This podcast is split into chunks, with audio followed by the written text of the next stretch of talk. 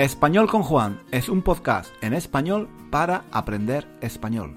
Si tienes un nivel intermedio o intermedio alto de español, nuestro podcast te puede ayudar a mejorar tu nivel de comprensión y a aprender gramática y vocabulario en contexto, de una forma natural, escuchando los comentarios y las divertidas historias de Juan. Puedes leer la transcripción de cada episodio en nuestra página web, 1001 Reasons to Learn Spanish.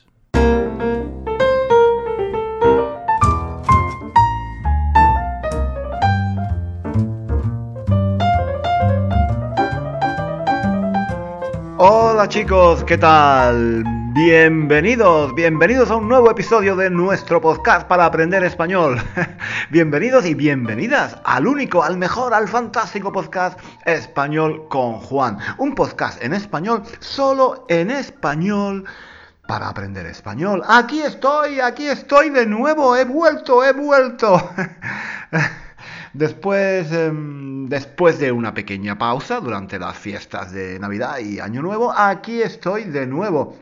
No me he ido a ninguna parte. Muchos quizás hayan, muchos quizás hayan pensado que, que me había dejado, que, en fin, que, que, había, que había dejado de, de de hacer el podcast, que, que me había hartado de todo y de todos y que, que me había ido muy lejos, ¿no?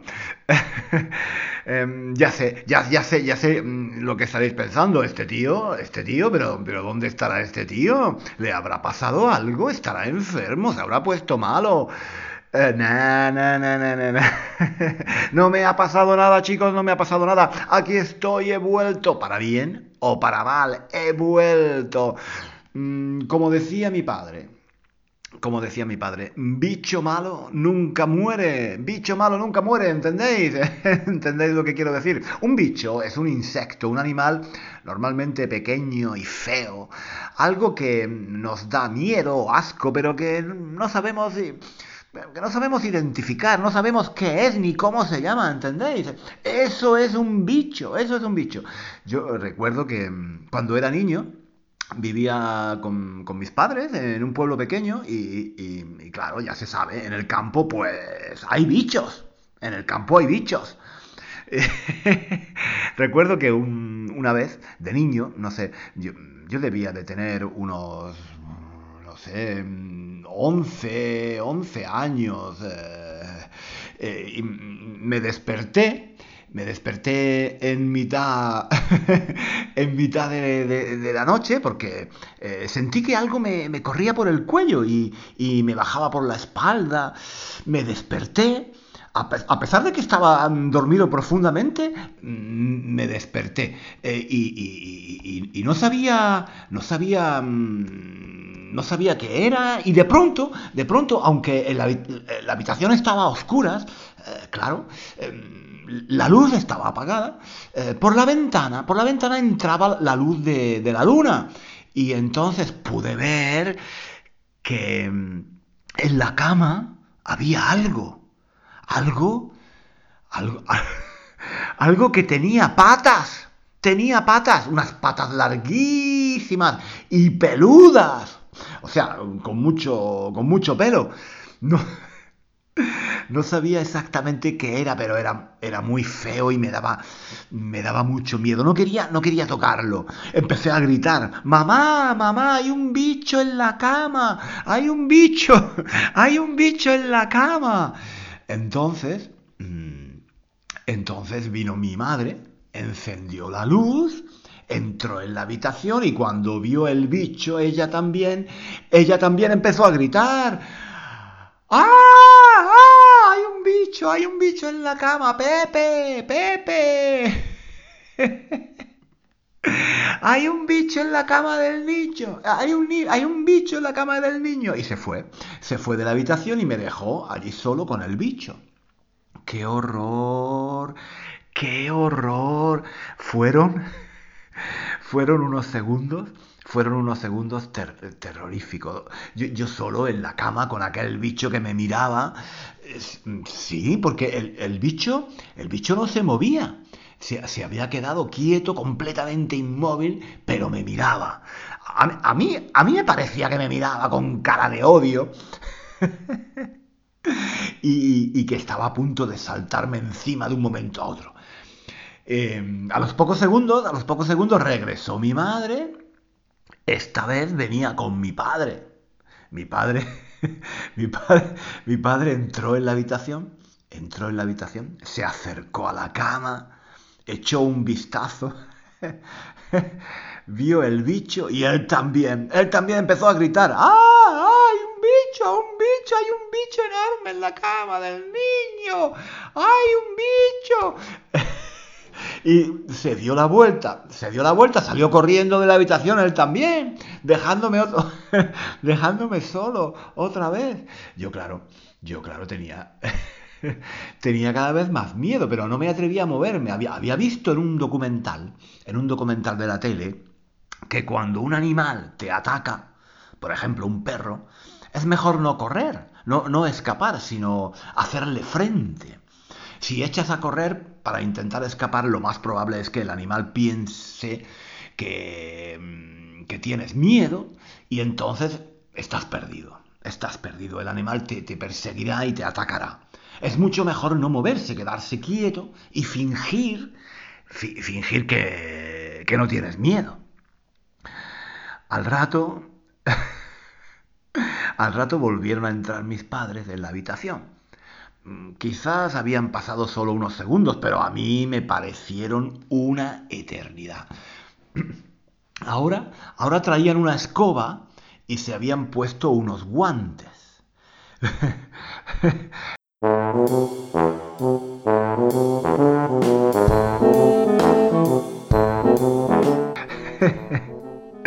Mi padre agarró la escoba con las dos manos y empezó a darle escobazos al bicho, el cual, eh, claro, echó a correr, cayó al suelo e intentó buscar refugio en un rincón. Mi padre lo persiguió con la escoba, pero el bicho era mucho más rápido. y, cuando él daba un escobazo, el bicho ya se había ido. Ah, mi padre mi padre siempre fue de, reflejos muy lentos, la verdad.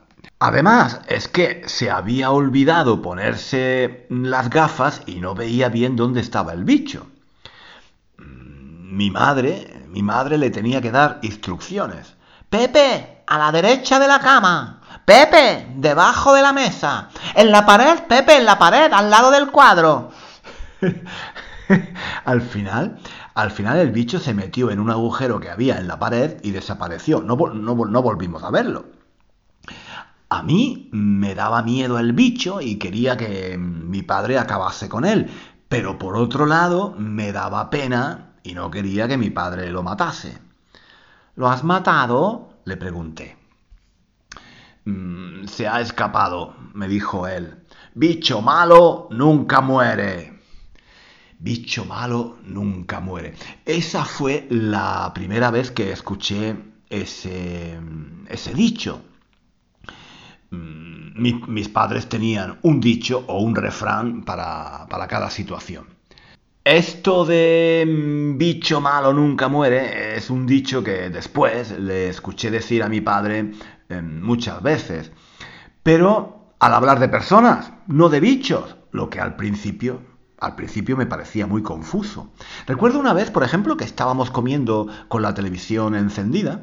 Cuando yo era niño veíamos el telediario mientras comíamos y un día recuerdo que estaban dando la noticia de que un dictador latinoamericano, uno de esos militares, que estaba acusado de haber cometido cientos de asesinatos y de haber torturado a muchos de sus oponentes políticos, pues... Em, Estaban dando, estaban dando la noticia en la tele de que, tenían tenía, tenía una grave enfermedad y que eh, había estado en el hospital varias semanas, eh, pero eh, al final, al final todo había ido bien y había salido del hospital caminando por su propio pie.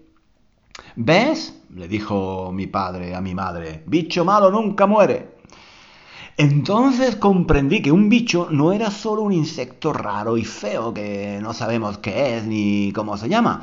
Un dictador también podía ser un bicho. Mm, interesante. Algún tiempo más tarde, cuando se estaba acercando la Navidad, escuché a mi madre que le decía a mi padre, Pepe, ha llamado tu madre. Quiere que te diga que tu padre ha vuelto y que quiere volver con ella. Mm, estaban hablando de mi abuelo, del padre de mi padre. Era la primera vez que escuchaba hablar de él. Yo conocía a mi abuelita, la madre de mi padre, pero siempre la había visto sola. Al parecer, su marido, mi abuelo, mm, la había dejado por otra, por una cantante de cabaret cuando mi padre era aún un niño. Mi abuela había tenido que sacar adelante a sus hijos ella sola. Como no tenía dinero, la pobre se había tenido que poner a trabajar como... Em, a trabajar de limpiadora. O sea, mientras mi abuelo se gastaba toda la pasta que tenía con su amante, mi abuela se dedicaba a barrer escaleras, limpiar casas y fregar platos para las familias ricas del barrio.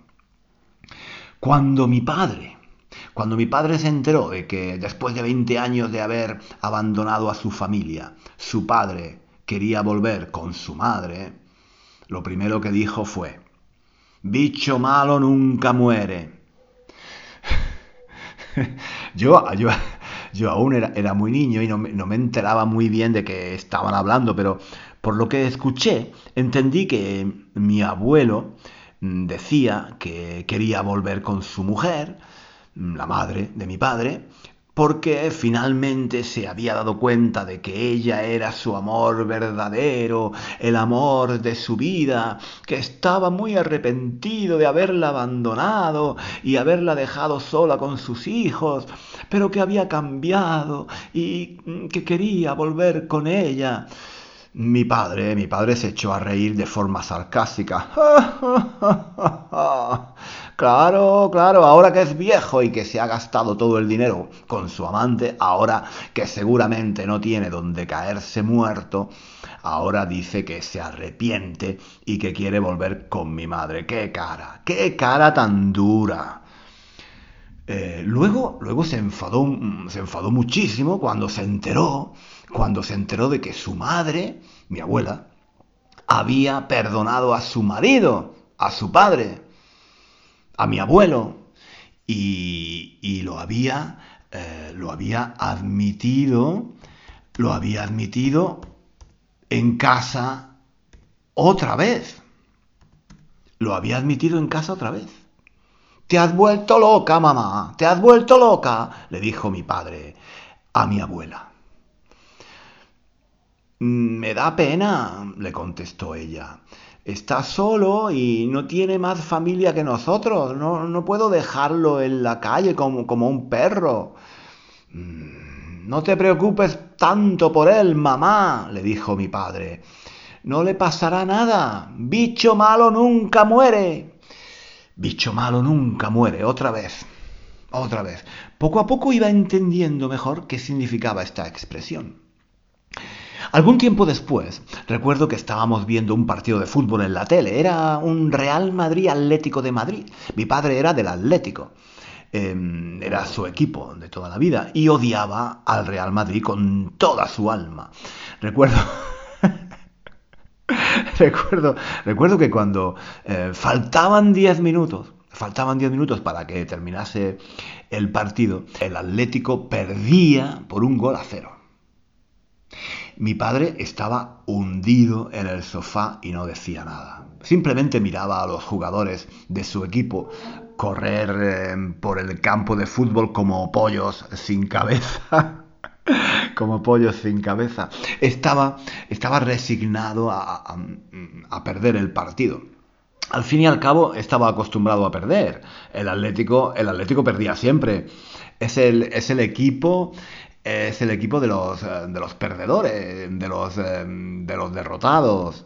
Mm, Entonces, eh, de repente, cuando, cuando nadie mm, se lo esperaba, el portero del Real Madrid cometió un error de esos estúpidos. Se le escapó la pelota de las manos y el Atlético marcó un gol. Era el empate, el empate.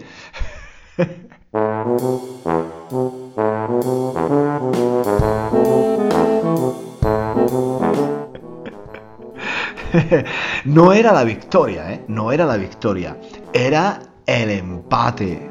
Mm, mi padre dio un salto y se puso en pie. ¡Gol! ¡Gol! ¡Gol! Mi, padre era un hombre callado y un poco introvertido, de pocas palabras, que raramente expresaba sus emociones.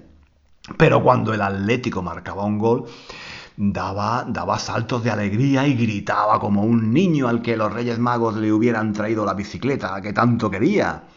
Estaba más, estaba, más contento él que el jugador del Atlético que había marcado el gol.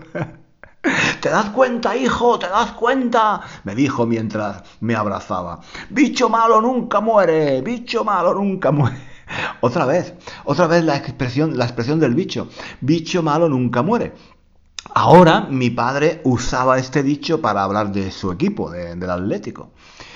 Mm, me sorprendió un poco que usara la misma expresión para hablar de un dictador latinoamericano, para hablar de, mi abuelo y, y de su equipo de fútbol. Pero poco a poco fui dándome cuenta de que una misma expresión podía usarse en situaciones diferentes, en diferentes contextos. Y luego, unos años más tarde, fui yo fui yo el que usé esta, esta misma expresión con él. Fue cuando, cuando tuvieron que hospitalizarle, eh, tuvieron que hospitalizarle por un problema en el corazón. Eh, tenían que operarle y, él estaba muy preocupado, tenía, tenía miedo. El día que lo iban a operar, mi madre y yo fuimos a visitarlo al hospital. Mm, antes, antes de irme le dije, papá, recuerda, bicho malo nunca muere. Y, él se echó a reír, se echó a reír y los dos, nos, los dos nos abrazamos. Al final la operación salió perfectamente y sin ningún problema. Y, bueno, yo ahora, yo ahora, la verdad es que no sé por qué os estoy hablando de todo esto. Creo que me he vuelto a enrollar como una persiana otra vez.